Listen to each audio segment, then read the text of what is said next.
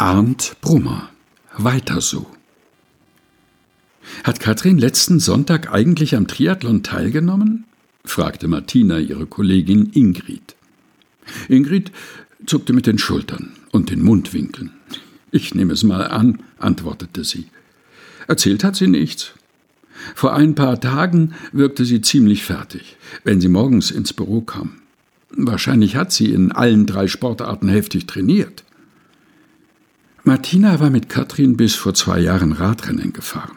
Dann stieg die Kollegin aus und wechselte zum Triathlon.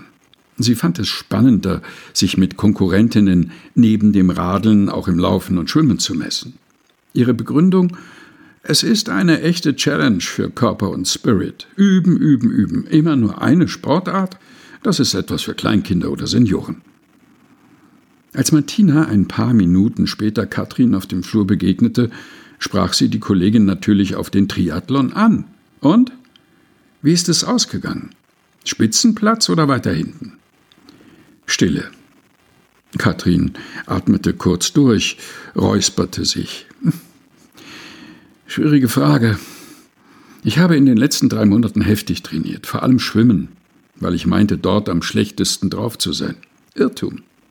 Im Wettbewerb hängten mich die anderen beim Radfahren ab. Am Ende wurde ich unter 300 Starterinnen nur 58.